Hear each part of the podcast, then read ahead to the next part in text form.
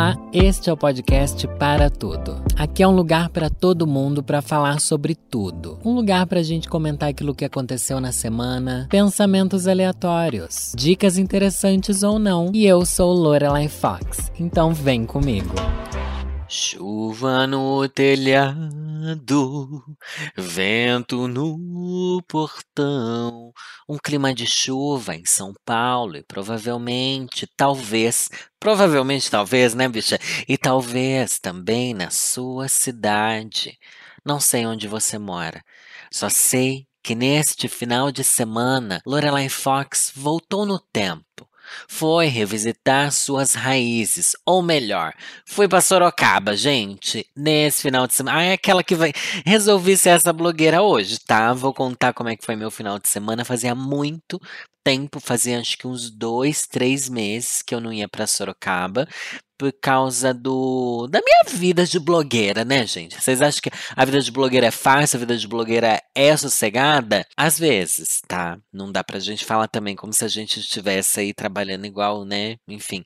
Mas também tem a questão de que a gente às vezes não tem dias livres, embora a gente não necessariamente trabalhe o dia inteiro, às vezes a gente sempre tem alguma coisinha para resolver. Isso inclui muitos finais de semana sabe? Nos finais de semana a gente acaba trabalhando também. Por mais que eu já tenha falado para vocês que eu tô parando, sabe? Só que o Corrida das Blogueiras chegou pra realmente assim, ó, lotou, lotou meu último mês e meio e tal. Mas enfim, fui visitar mamãe. Por que, que eu tô me explicando, né? Por que, que eu não fui pra casa da minha mãe? Como se vocês fossem minha mãe. Gente, vocês não são minha mãe, tá bom? Sorte a sua.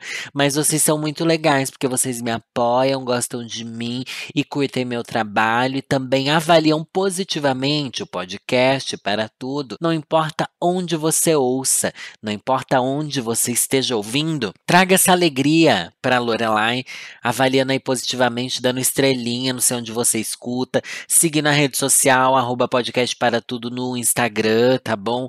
E me seguindo também, sou Lorelai Underline Fox em todas as redes sociais. E tudo pão e tudo bem. Fui para Sorocaba, cheguei lá sexta-feira, eu acho. E fui de Uber, né, gente? Meu Deus do céu, que desespero, que desespero, porque eu pensei assim, não, agora eu já posso pegar um ônibus e tal, me sinto mais seguro. Tô vacinado, vou de máscara né? e vou pegar um ônibus e tal, mas eu penso, putz, mas também a demora para chegar lá. E sexta-feira eu já tinha um monte de coisa para fazer aqui, pude sair daqui umas sete, oito da noite. Daí falei, não, vou pegar um Uber. Peguei o Uber. E não tava chovendo, menina. Gente, daí é aquilo. Tava eu lá dentro do Uber, o Uber lá na, na Castelo Branco, tá bom? Rodovia Castelo É na Castelo Branco que vai? Acho que é, né? Enfim. E, e, aqui, e uma chuva, menina. E uma chuva, eu fiquei assim, e se eu morro agora? E se eu morro agora, gente? Eu já tenho essa brisa normalmente, mas eu pensei, sério, e se eu morro agora? Porque eu achei que por alguns segundos eu pensei, putz, eu acho que eu vou morrer. eu acho que eu vou morrer. Eu fiquei assim, a brisa do e se eu morro agora é uma brisa que traz muita culpa, não é? Se você aí morrer agora, tá me ouvindo aí enquanto lava a louça, escorrega uma faca da sua mão, entra dentro do seu coração, tá bom? E você, o que que acontece? Você, tudo bem que assim é meio difícil, né? Vocês sabem que esfaquear é algo muito difícil, é bem mais difícil do que parece nos filmes. Não que eu tenha experiência, mas é porque já ouvi a respeito. Mas enfim, se a gente morrer agora, o que que acontece? Pra gente não acontece mais nada, né? Acontece com os sonhos que a gente teve antes da gente morrer. Eles morrem juntos. É muito triste pensar isso. Mas eu fiquei pensando, coisas que passaram pela minha cabeça foram: meu Deus, minha mãe vai se sentir muito mal de eu estar tá morrendo no caminho de encontrar ela, né? Minha mãe meu pai, né, eu indo para Sorocaba e, putz, fui e morri no caminho. Outra coisa que eu fiquei pensando, e isso eu já pensei várias vezes. Lembra quando eu contei quando eu desmaiei tomando injeção? Tem algum episódio por aí, ou podcast, já contei em algum lugar. Qualquer hora eu conto de novo, hoje não. Mas quando eu desmaiei, eu também só pensei no meu canal. Pensei, putz, quem vai cuidar do meu canal? Ai, gente, eu acho que esse não é um pensamento muito comum de você ter, né? Mas talvez se você tiver uma empresa, né? Daí você pensa, putz, quem vai cuidar da minha empresa? Mas geralmente a gente não liga porque vai ser do nosso trabalho. Inclusive a gente quer mais que se dane. Mas eu pensei assim, mano, meu canal agora, sabe? Tipo, no meio do Halloween, eu vou virar um desses fantasmas que eu tô falando que tá atormentando as pessoas. O que, que vai ter acontecido, né? E outra coisa que eu pensei assim, ai, gente, como pode, né? Eu pensei assim, puta que pariu. Agora que eu arranjei um macho, eu vou morrer. Demorei pra desencalhar, assim, feliz, sabe? Desencalhar feliz. Porque desencalhar, desencalhar infeliz é fácil, né, gente? Isso daí já passei pelo desencalhar infeliz várias vezes, mas desencalhar feliz. Eu falei, mano, às vezes é isso. Às vezes é o meu momento macabeia, tá bom? Momento macabeia, se você não lê a Hora da Estrela, da Clarice Lispector, vou... Ai, não posso dar um spoiler, posso? Acho que que posso, enfim. Todo mundo já deve ter lido esse livro. E mesmo se você não, não tiver lido, vale muito a pena, porque ele é muito curto. E, e é tipo, uou, te pega assim de surpresa, por quê? A Macabeia, ai gente, se você não leu, eu aconselho que você pare aqui, vá ler esse livro, amanhã você volta a ouvir o podcast, porque, tipo, em um dia, dois dias, você mata aquele livro, que ele realmente é bem curtinho, tá? Mas enfim, a Macabeia era aquela personagem sem grandes expectativas da vida. Ela não esperava muito, ela não queria muito, ela era conformada e até feliz com o pouco que ela tinha. Ela era aquele personagem criado ali com, com um ar de bastante ignorância e humildade. E as pessoas meio que maltratavam ela e ela meio que não ligava, enfim. E dela acontece uma coisa na vida dela em que algo muito legal acontece. Acontece uma coisa que acontece, que é um acontecimento. Mas é, acontece uma coisa que ela, putz, estou aqui no meu auge. Estou no meu auge. Realmente a vida se desvendou sobre os meus olhos. Óbvio que eu que tô apaixonadinha tenho me sentido assim, né? Porque esse é o, é o sentimento da paixão. E ainda mais porque eu tô feliz com o meu trabalho agora, que tô numa fase mais suave, assim, de trabalho. Enfim, também tô numa fase assim, nossa, estou vivendo algo muito bom, tô numa fase boa, é, me sinto mais seguro, até a respeito de pandemia, de tudo, né? Não sei, sinto um novo, uma esperança, gente, para 2022. Olha como eu sou inocente, tendo esperança para 2022. E é aí que eu morro. Eu pensei nisso. É aí que eu morro, é na minha hora da estrela que eu morro. Percebe? Eu me sentindo uma personagem de Clarice Lispector. Quem nunca se sentiu assim, né? Ah, é, trecho de música isso, né? Quem nunca se sentiu assim. Que naquele momento que você tá muito feliz, você pensa, putz, e o medo que isso acabe. E se isso daí, e se a felicidade só chegou como último sopro de vida antes do mergulho no obscuro caminho da morte. Apesar que talvez esses pensamentos tenham passado pela minha cabeça, porque eu tenho falado muito sobre morte e assombração aqui, em todos os lugares, mas enfim. O pior é pensar que eu li recentemente em algum episódio aqui, que, gente, eu não consigo saber que episódio que foi, porque eu falo 30 coisas em cada episódio e não cabe no título, não cabe em nada a quantidade de coisa que eu falo, né, gente? Então é é complicado. Mas eu falei recentemente sobre aquele livro que eu estava lendo, A Coragem de Ser Imperfeito, da Brené Brown. Eu li um trecho aqui que falava justamente sobre isso, sobre como, quando às vezes a gente está vivendo um momento muito bom, uma felicidade muito grande, e a gente tem medo que aquilo acabe. A gente não consegue viver a plenitude dos momentos porque a gente fica com aquele medo. Eu li um trecho aqui, ah, eu vou tentar descobrir em qual episódio que foi. Eu não posso deixar vocês assim tão na mão, porque eu li um trecho grande do livro e eu achei bem bonito. Não achei, não, ai, não faço ideia de como achar isso. Eu sou péssima, né? Eu sou péssima aqui. Eu devia ter me preocupado em fazer um jeito de saber tudo que eu já falei ao, ao meio do meu podcast, mas eu sou alguém ruim. Eu sou um ser humano ruim eu sou um criador digital ruim e tá tudo ruim. Não, não tá não. Acabei de falar que eu tô numa fase ótima e agora eu venho falando assim: ah, estou numa fase péssima. Não, mentira, estou numa fase boa. Mas enfim, resumo da história: morri. Essa daqui é uma mensagem que eu tô mandando do além para você? Não é, não é. Não morri. A chuva passou, tá bom? Eu cheguei em Sorocaba são e salvo com uma garoinha gostosa. Cheguei na casa de mamãe, ela tinha feito esfirra e pudim de chocolate, aquele brigadeirão para eu comer. E foi só alegria. Foi só alegria e eu vou contar até sobre as pessoas que eu revi.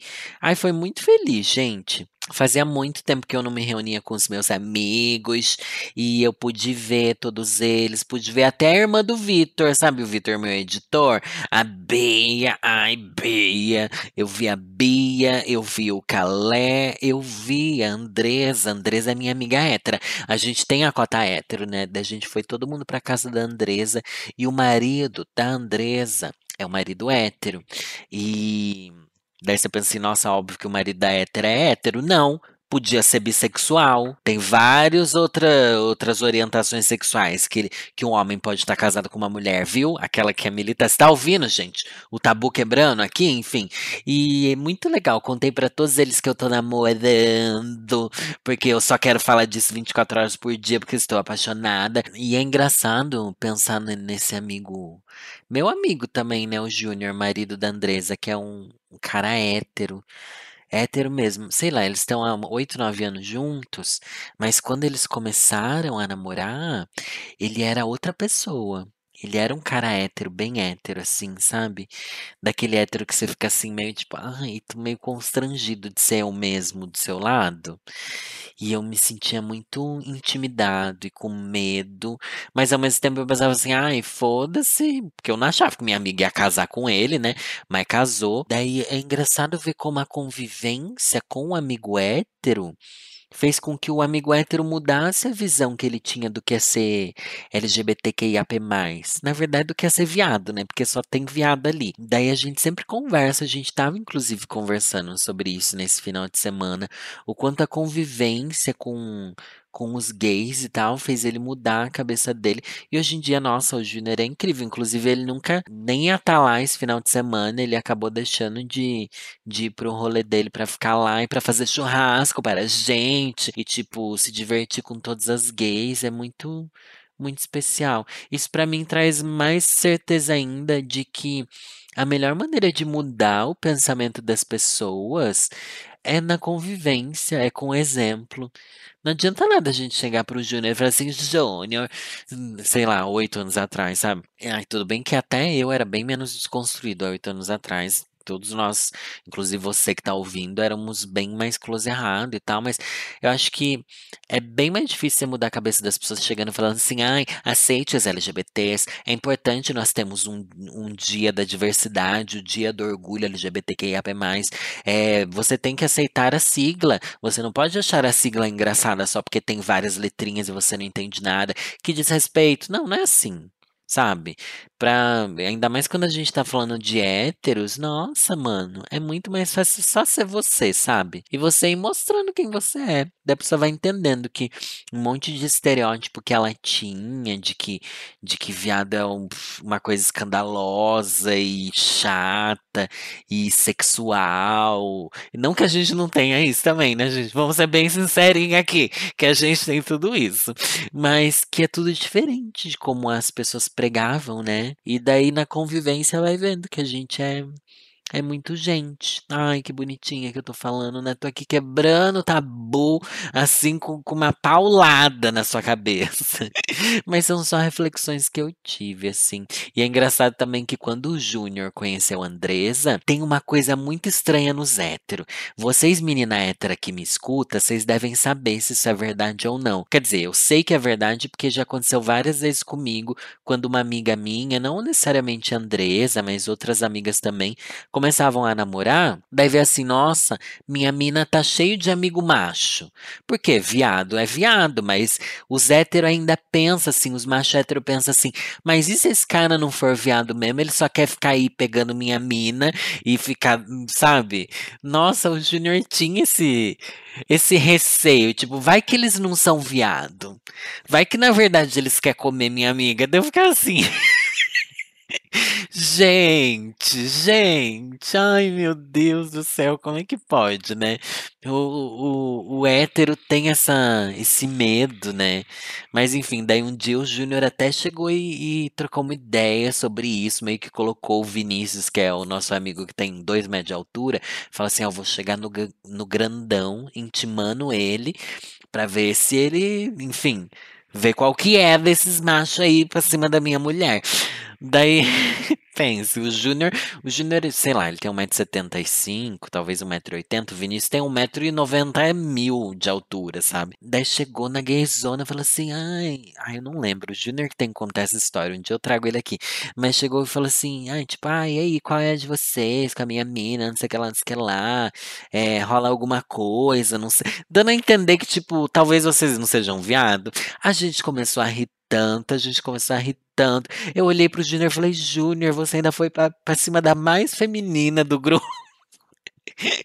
Ai, Deus do céu. E, e acho que desse dia em diante, não sei, acho que depois que que o homem hétero percebe que outros homens não necessariamente significam concorrência e que mulheres podem ser amigas de outros homens, é, pelo menos dos gays, né, sem que sem que tenha nada sexual envolvido, acho que tudo ficou muito muito especial. E eu amo meus amigos héteros. Tá bom, fui lá, tomei uma cervejinha, vi o filho da Andresa, uma fofura, Tomei vinho também, experimentei uma pinguinha, aquela que teve um rolê todo etílico, né? Daí voltei para casa, fiquei com mamãe. No outro dia, fui levar mamãe nos. Por que, que eu tô contando meu final de semana, né, gente? Ai, não sei, que aconteceu muita coisa. Quero deixar registrado aqui o meu, meu final de semana de volta para Sorocaba. Daí fui no outro dia visitar visitar minha avó Primeiro eu fui no shopping com mamãe, fui no shopping com mamãe. Ai, levei minha mãe no shopping, gente. Daí ela queria comprar um sapatinho, ela comprou um sapatinho, eu comprei um All-Star. Estranho seria se eu não me apaixonasse por você. Meu All-Star azul combina com o seu preto de cano alto. E beleza, minha mãe não deixa eu pagar nada para ela. Eu queria ter comprado sapatinho para ela, ela não deixou, mas enfim. E nem o Uber ela gosta que eu pague, só que ela paga em dinheiro. Gente, eu me sinto mal quando as pessoas pagam Uber em dinheiro, porque o Uber em si não gosta, né? Foco aqui, Danilo, que a história não é essa. Beleza, e passamos na casa da minha vovozinha. Eu tenho duas avós, é, a mãe da minha mãe e a mãe do meu pai. Geralmente é assim, né? Não sei se eu precisava explicar isso, mas daí eu passei na mãe do meu pai. Gente, agora em novembro, ela vai fazer 98 anos.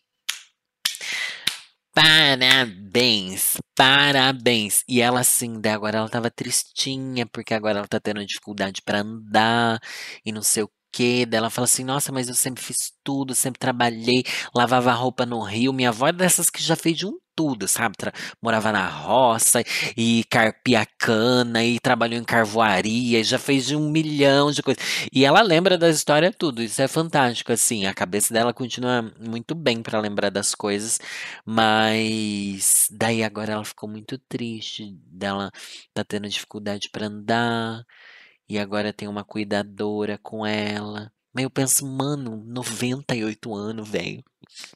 98 anos. Eu falei, vó, segurando a mãozinha dela assim, bem, bem, bem ressequida, fofura, uma fofura, assim, aquela mão lisa, lisa, lisa, até apagou as digital, de tão antiga que é.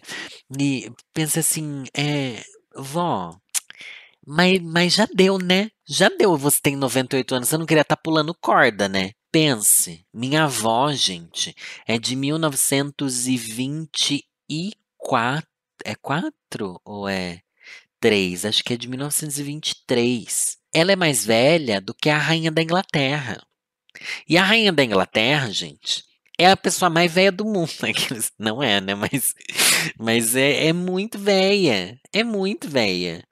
E daí eu fico assim, mano, tá tudo bem, sabe, você não conseguir andar. Mas ao mesmo tempo me veio aquelas várias reflexões que a minha avó também deu uma desabafada. Eu tive um momento ali de eu ficar sozinho, só eu e vovó, e eu perguntei, e aí, vó, os parentes como é que estão? Como é que tá essa nova cuidadora sua? Que, que você tá sentindo? O que, você tá pensando? Para dar aquela explorada ali no, no universo da, da vovó. Daí ela fica emocionada, ela fica triste. Daí eu não sei o que fazer. O que, que a gente faz quando a gente vê um adulto chorando, né? Nossa, é tão difícil. É tão difícil. Eu lembro de ter visto. Minha avó eu já vi chorar mais vezes. Às vezes ela chora, tipo, ai, meu, minha tia foi embora, voltou morar, né? Tipo, quando vem visitar um parente que mora em outro país e volta pro país, ela dá uma choradinha e tal. É emocionada assim, mas chorar de, de triste assim, por outros motivos, é. Eu não sei como agir. Não sei como agir. Eu lembro de ter visto meu pai chorar uma vez também. E nunca vou esquecer. Meu irmão tinha saído. Ai, meu irmão, eu não, não entendi até hoje o que, que tinha acontecido. Eu tinha uns 12, 13 anos. Meu irmão devia ter uns 16, 17. E daí ele viajou com alguns amigos dele, não sei, não entendi. Daí ele ficou meio que sumido por um, um dia assim. E era numa época que não tinha celular nem nada, mas ele conseguiu ligar para casa, falou que ele tava em Santos, alguma coisa assim. Meu pai tava desesperado e tal. Eu lembro de ter visto meu pai chorar nesse dia. Foi a única vez que eu, que eu lembro de ter visto assim. Eu não lembro de ter visto meu pai chorar no enterro do meu avô. Não lembro, mas também é uma memória tão, tão apagada na minha cabeça. E mas daí a gente faz o quê? Pior que o adulto chora tanto, né? E eu não sei o que fazer. Tipo, eu chorar eu acho normal. Só que, que na minha cabeça eu não me vejo adulto como eu vejo minha avó, sabe? Como eu vejo meu pai, minha mãe, assim. Eu não me enxergo adulto nesse nível. Mas eu sou, né? E às vezes eu choro. E não sei o que fazer.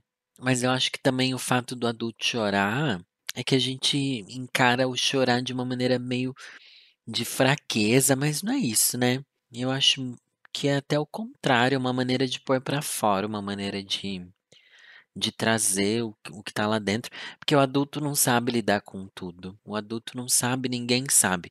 Só que sobre o adulto é colocado a responsabilidade de saber, né? A gente espera que saiba. Só que no caso da minha avó, dessa vez foi diferente. Ela ficou triste por causa da, da, do sentimento de que ela não consegue fazer o que ela gostaria. Será que a gente vai sentir isso? Como será que vai ser, né?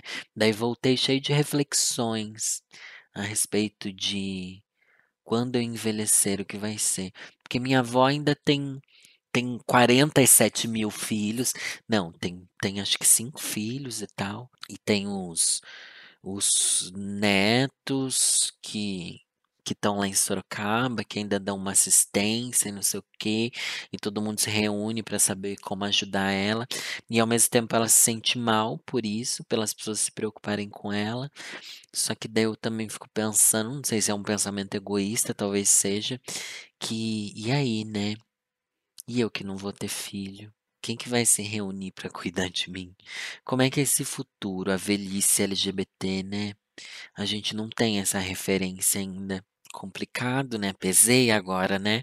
Pesei agora. Ai, mas só assim, sabe? Um climinha de chuva e tá tudo bem. Gente, deixa eu falar aqui. Ai, vou só fazer um parênteses aqui, não tem nada a ver com nada.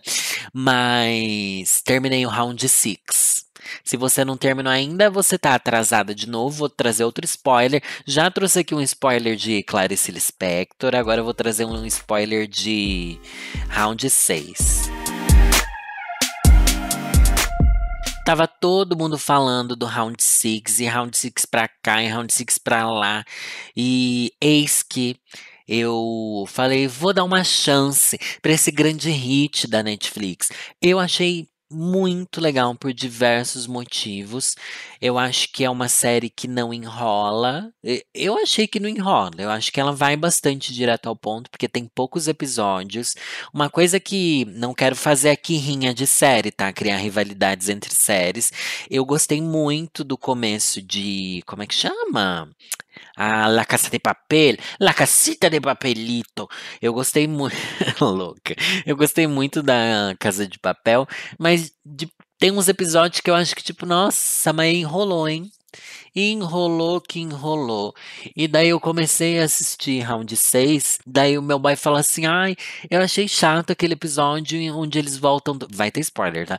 Onde eles voltam todos pra casa. Não precisava desse episódio, não sei o que lá, não sei o que lá. Mas depois assistindo, eu achei que precisava sim. Porque precisava ficar no jogo só quem queria ficar no jogo, né? E precisava também a gente entender mais o background dos personagens. E como os personagens morrem, gente, como eu amei. Como eu amei.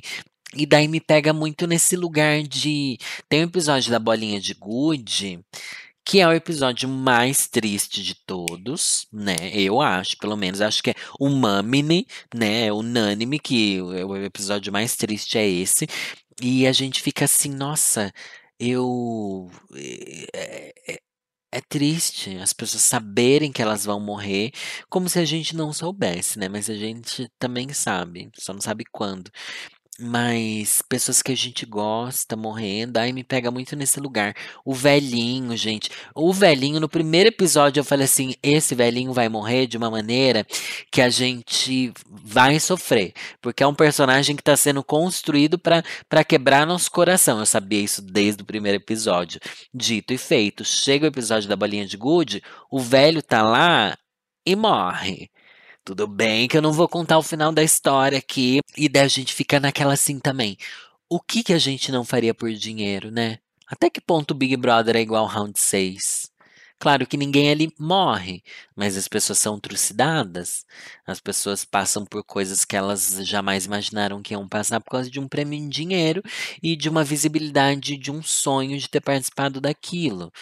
E, e ao mesmo tempo, para outras pessoas se entreterem e assistirem aquilo de camarote, pessoas se dando mal, sabe? E, e, muito legal, muito legal mesmo. E também aquele questionamento de por que, que as pessoas criaram esse jogo horrível onde as pessoas disputam tanto pelo dinheiro, porque a vida aqui fora do jogo é horrível, dentro do jogo é só uma reprodução do que é aqui fora, da desigualdade, da, da ganância, das pessoas passando uma por cima das outras e toda essa coisa horrível que acontece na sociedade como um todos. E também daquilo, o que, que a gente está fazendo para se divertir, né? Eu acho que vem muito desse lugar de o que é uma diversão hoje em dia. Até que ponto vale a pena é porque para mim, gente, vem aquela coisa do Coliseu, sabe? Não tem uma coisa do Coliseu que desde aquela época as pessoas, até antes disso, né, óbvio, na época da, da Grécia, Roma, talvez Egito, que é mais antigo, não sei se o Egito tinha isso, o Egito não era tão tão ruim assim, né? Quer dizer, não sei também. Mas que, que o entretenimento era ver pessoas lá se matando, pessoas se lutando contra leões, é, pessoas matando umas às outras, é, prisioneiros matando uns aos outros, o próprio enforcamento antigamente, né? Nossa, onde é que eu tô indo parar, né, Danilo? Mas eu acho que vem desse lugar do ser humano gostar de ver o sofrimento alheio e a gente gostar de ver esse sofrimento na nos reality shows como Big Brother e A Fazenda e, e, e isso ser retratado no Round Six, sabe? E as pessoas quererem também passar por essa prova em busca do dinheiro e da fama que se pode trazer, que é outra coisa criada pela sociedade. E, e, então são várias reflexões que eu tive, assim, gostei bastante. Ah, é muito legal. E gente, eu amei o idioma. Eu amei, eu achei muito bonito o jeito que eles falam, de verdade. Eu fiquei pensando assim, nossa, como eu queria aprender a falar em coreano. Nossa, agora eu entendi a vibe, por que, que a Coreia tá tão em alta, o K-pop, não sei o que lá. Gente, eu achei muito bonito o jeito que eles falam. Muito bonito, muito bonito. É muito bom também, eu já falei isso outras vezes, mas é muito bom. Hoje em dia na Netflix, no streaming, a gente tem acesso a, a outros idiomas, sabe? Não sei. Para mim, faz com que a gente se sinta mais cidadão do mundo. Assim, não sei. Ai, tive várias brisinhas aqui, né, meninos e meninas também. Eu não sei se é legal eu trazer um episódio assim onde eu fale muito sobre o meu dia a dia. Não sei se é algo que vocês gostam, não sei se acrescenta, mas às vezes é o que eu sinto vontade. E aqui no podcast eu eu me permito ser muito livre, sabe? Sobre as coisas que eu que eu posto. E também já falei isso para vocês e é o que eu sinto que no final as redes sociais eu espero que daqui anos quando eu olhar para elas eu não veja só um monte de coisas, conteúdos que eu criei que sejam distantes da minha realidade. Eu espero que seja como um álbum de fotografia mesmo. E se você não é criador de conteúdo, olhe para suas redes sociais assim, porque você tem mais e muito mais chance e oportunidade de criar esse álbum virtual sobre a, a sua trajetória. Eu não consigo postar só coisas sobre a minha vida, mas acho que é bonito, sabe? Não para os outros, mas para você olhar daqui um tempo. Um dia eu vou fazer uma live lá, que tem live toda quarta-feira no meu canal. As lives voltaram, gente. Volta para as lives, por favor. Não deixa minhas lives flopar, tá bom? É, e eu queria fazer uma live olhando as fotos antigas do meu Instagram. Eu acho que é legal. Eu era uma pessoa estranha, diferente de quem eu sou hoje, óbvio, mas ao mesmo tempo é tão gostoso ver até coisas sobre o meu canal de 5, 6 anos atrás. O quanto eu não imaginava que as coisas iam mudar, enfim, olhe para suas redes sociais dessa forma. Mas hoje, hoje eu vou contextualizar por que, que eu vou ler o que eu vou estar tá lendo, tá bom? Eu sigo uma cartunista muito legal, que o nome dela é Fabiane, underline Langona. Langona, tá bom? Fabiane underline Langona. Eu conheci ela, gente, quando eu tava gravando Super Bonita do GNT, não lembro se foi na primeira ou na segunda temporada de gravações. Acho que foi na primeira. Enfim, ela foi convidada lá para fazer uma participação em um dos episódios. Desde então comecei a seguir ela e eu gosto muito das dos cartoons, das coisas que ela faz e ela posta diariamente na Folha Ilustrada, o que é muito chique, tá bom? É muito chique. Mas ela postou uma tirinha. Às vezes ela posta uma coisa mais política, mas geralmente é uma coisa mais a ver com o dia a dia das pessoas. É, principalmente das mulheres. Eu acho que as mulheres podem se identificar bastante. E eu lembro dela ser muito fofa falando nas gravações, ela é uma querida. Isso porque já faz 3, 4 anos que eu conheci ela, né? Mas vamos lá. Ela postou uma tirinha que acho que ninguém vai se identificar, mas eu vou. Uma pessoa fala assim pra outra: E você, gosta de Guilherme Arantes? Daí, o outro responde assim: Quê? Claro que não. Tipo, ai, tenho vergonha do meu gosto musical. Daí aparece dentro da cabeça da pessoa assim a música do Guilherme Arantes, tá bom? Daí agora eu vou ler a música do Guilherme Arantes, porque eu vi essa tirinha, eu falei, nossa, como essa música é linda, que bom relembrar essa música. Só que é uma música pesada, hein? Então agora eu vou ler e você vou declamar, tá bom? Vou declamar e você vai refletir sobre o que ela quer dizer. E talvez não seja não seja tão tão leve, mas a música é linda. O nome da música é Meu Mundo e Nada Mais. E tem muito a ver com tudo que eu falei aqui, eu acho, sabe? Sobre esse mundo interno de reflexões que a gente vive. E eu espero muito que você tenha gostado desse episódio.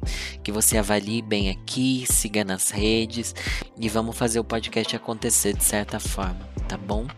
Meu Mundo e Nada Mais, de Guilherme Arantes. Quando eu fui ferido, vi tudo mudar das verdades que eu sabia. Só sobraram restos que eu não esqueci, toda aquela paz que eu tinha.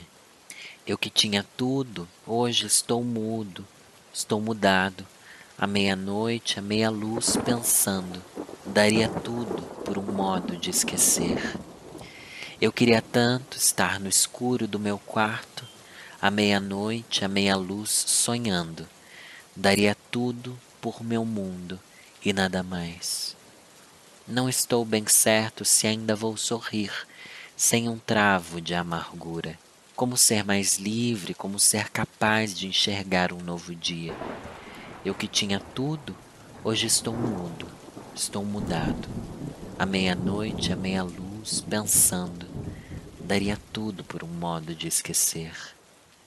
Eu queria tanto estar no escuro do meu quarto, à meia-noite, à meia-luz, sonhando, daria tudo por meu mundo e nada mais.